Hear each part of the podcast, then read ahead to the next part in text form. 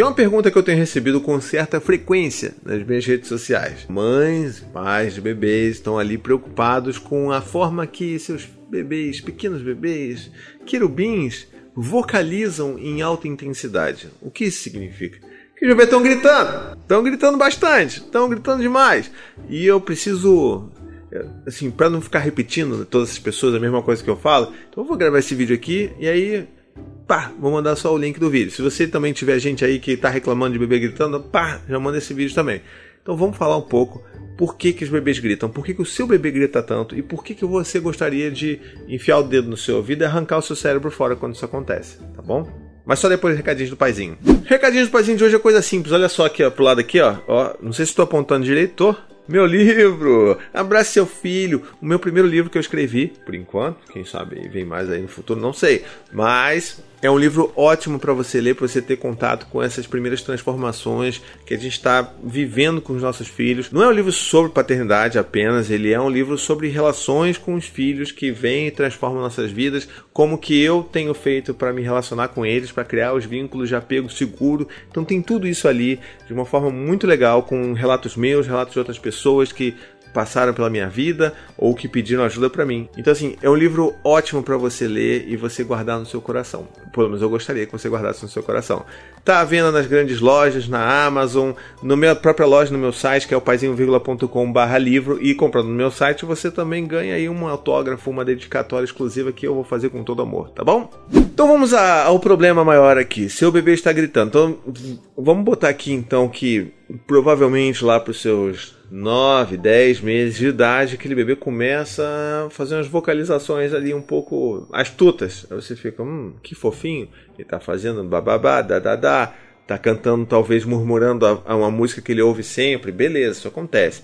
Mas a criança vai chegando ali perto de um ano de idade, começa a dar uns gritinhos. Aí você assim, ai que gritinho fofinho, rapaz, bebê. Aí você grita junto também, né? Oh meu amor, que coisa linda. E a coisa vai evoluindo até o momento que os gritos começam a ser estridentes. E aí eles começam a. Né, aquela coisa assim. Começa a gritar muito alto e você começa a sentir o seu tímpano reverberando. Você fala assim: hum, acho que eu tive uma perda auditiva aí, não é verdade?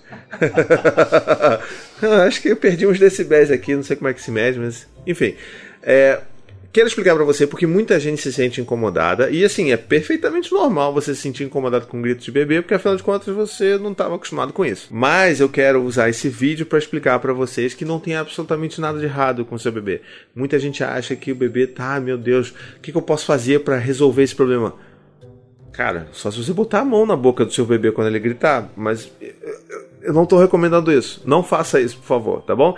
O que você precisa entender é que isso é uma coisa completamente natural na vida do seu bebê, que ele vai gritar. E eu vou te dizer alguns motivos pelos quais eles gritam. A primeira, assim, e maior de todas, é porque ele está conhecendo a sua potência vocal. Isso é muito novo para eles, né? Assim, eles começam a vocalizar alguma coisa, começam às vezes a tentar falar alguma palavra, e você já reconhece, e aí de repente eles percebem que eles podem gritar. E é muito louco isso, porque eles querem gritar para tudo. E só porque eles descobriram essa nova habilidade, entende? Se você tivesse aí andando na rua e de repente você percebe que você consegue voar, tu não ia voar pra caramba? É a mesma coisa. É muito libertador para um bebê descobrir que ele pode gritar, que ele pode atingir notas tão altas que no início, quando ele gritava baixinho e fofinho, ele tinha uma resposta ali, tipo, ah, que fofinho, todo mundo olhava e sorria. Então ele quer tentar emular aquilo, mas quer também testar a potência vocal dele. E isso é perfeitamente normal. Não há absolutamente nenhuma forma de você controlar isso ou diminuir isso, tá? Então é aquele momento que a gente fala de fase, né? Ah, meu Deus, fase, não sei o que, que é difícil. Mas assim, essa característica que acontece logo passa porque o seu filho vai entender que ele tem essa, essa habilidade, ele vai começar a desenvolver outras habilidades vocais ali, e isso vai ficar no passado. Mas é claro que o grito ele vai sempre existir.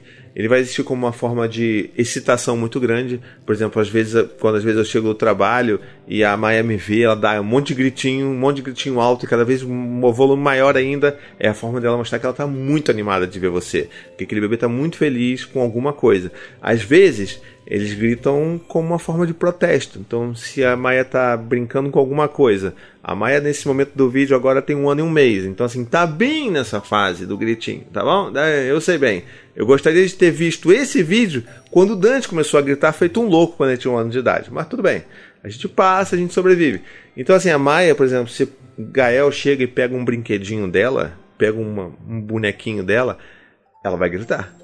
Então, assim, existem formas e formas da criança utilizar o grito. E ela começa a perceber que isso tem efeito porque se a Maia dá um grito, o Gael vai na hora, opa, peraí, aí devolve. Ele não vai né, continuar, porque ele sabe que vai dar ruim para ele se ele continuar fazendo a irmã gritar, na é verdade. Não que a gente vai fazer nenhum mal ao nosso filho, mas a gente vai lá ô Gael, pô, caramba, cara, dá pra ela, olha ela gritando aí.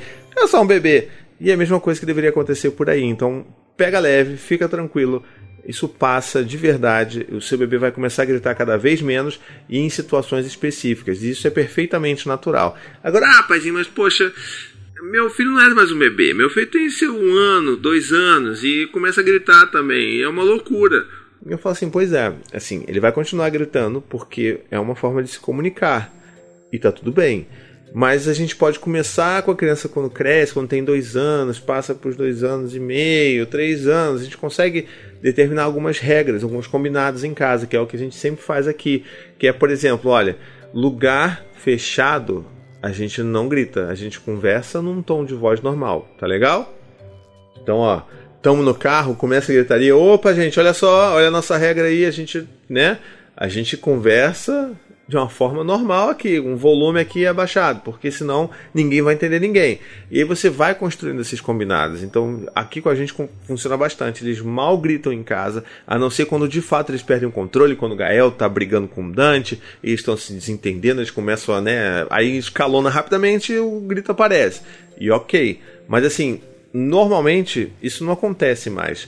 Isso raramente também acontece dentro do carro. E lembrando o seguinte também: esses gritos vão acontecer normalmente nos mesmos contextos que acontecem com o bebê. Então, se eles estão muito animados, que a gente vai passear, que a gente vai dar de bicicleta, e aí estamos no carro indo para o lugar para andar de bicicleta, eles vão começar a falar alto e gritar porque eles estão muito animados, eles estão aquela coisa euforia. Então, assim, tudo bem, a gente não precisa também cortar todas as formas de, dos nossos filhos se comunicarem, de demonstrarem suas animações da vida. A gente só precisa fazer pequenos lembretes. Falar assim: olha pessoal, eu sei que você está muito animado aí. Ô, Gael, olha só, você está muito animado que a gente vai dar de bicicleta. Dá uma maneirada aí na voz, porque a gente não está conseguindo se ouvir aqui. Eu não consigo ouvir meus pensamentos. A gente fala isso também. Eu não consigo ouvir o que está passando aqui dentro, Gael. Tenta dar uma baixada aí. E normalmente eles fazem isso. Eles acatam, lembram do combinado e tá tudo bem. Então, assim, em resumo, não tem problema nenhum com o seu bebê se ele grita, se ele está nessa fase de gritar, se ele grita muito alto, é, se ele grita dentro do box, se ele grita dentro do corredor do seu prédio. Cara, eu sei que é constrangedor. Você fala assim, ah meu Deus, o que, é que as pessoas vão pensar? Elas vão pensar. O que elas vão pensar não é problema nosso. A gente começa por aí. Mas elas poderiam muito bem pensar também que, poxa vida, tem um bebê pequeno aqui que está aprendendo a gritar, olha só, né? A gente pode também esperar que as pessoas pensam dessa forma, porque algumas pensam até. Então, tenta tirar esse foco das, do que, que as pessoas vão pensar e tenta entender que mesmo em lugares fechados, alguns bebês vão gostar porque eles vão perceber o eco. Olha aí, um novo fator. Quando você está ali, a gente já morou num prédiozinho, tinha um corredor pequeno que dava aquela reverb ali, ó, hum, gostosa. Aí o Dante era bebezinho ficava lá, ah! E aí, e aí dava aqueles gritão assim, parecia que estava numa caverna, né? Alô, alô! Então, só que não era um alô, era só um grito estridente. Então, entenda que por mais que a gente possa ficar dessa forma, é normal para eles, sabe? Eles estão só experimentando o que, que acontece com a voz deles em lugares diferentes e contextos diferentes. Tá tudo bem com seu filho, não precisa ficar preocupado, tá legal? Bom, então se você tá aí passando por isso, se esse vídeo te ajudou, deixa aqui nos comentários que eu vou querer saber, tá bom? E lembrando, como sempre, chegamos ao final de um vídeo e eu quero lançar uma hashtag maluca aqui. Então se você viu esse vídeo até agora, você vai deixar aqui um hashtag audiometria tá bom? Porque é o que a gente precisa quando nossos filhos começam a gritar. Então, hashtag audiometria, eu vou saber que você viu esse vídeo até o final. E um beijo, até a próxima. Tchau, tchau.